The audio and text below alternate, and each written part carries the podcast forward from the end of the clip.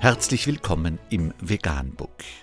Wir liefern aktuelle Informationen und Beiträge zu den Themen Veganismus, Tier- und Menschenrechte, Klima- und Umweltschutz.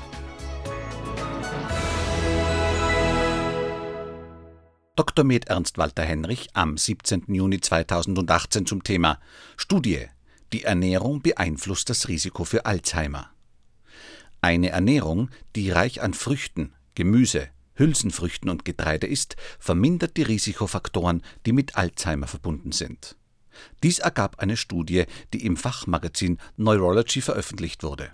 Die Forscher verglichen neuropsychologische Auswertungen und Ernährungsaufzeichnungen von 70 Teilnehmern im Alter von 30 bis 60 Jahren. Durch Ernährungsprotokolle konnte die Einhaltung der Diät über numerische Werte für Lebensmittel mit schützenden Wirkungen wie Hülsenfrüchte, Obst und Gemüse und schädliche Nahrungsmittel wie Fleisch und Milchprodukte festgestellt werden.